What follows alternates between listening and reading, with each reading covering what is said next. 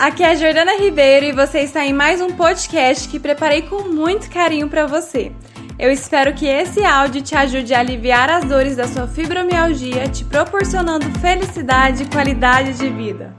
Então, quais são os sintomas da fibromialgia? Fadiga crônica, dores musculares difusas, dores crônicas, né, difusas no corpo. É, a gente fala de 18 pontos de dor né, do, na região toda do corpo, né, e um dos pontos é essa rigidez no pescoço, né, na nuca, aqui na região do, dos braços também, no quadril, nas pernas, tem 18 pontos de dores aí no corpo. Não necessariamente você precisa ter os 18 pontos de dor para ser diagnosticada o, o, médico ele vai avaliar um conjunto aí de sintomas, vai fazer um exame clínico em você. O que, que é o exame clínico? Ele vai te entrevistar e saber e ver se você se vai se encaixando. Porque não existe exame laboratorial que comprova a fibromialgia hoje, né?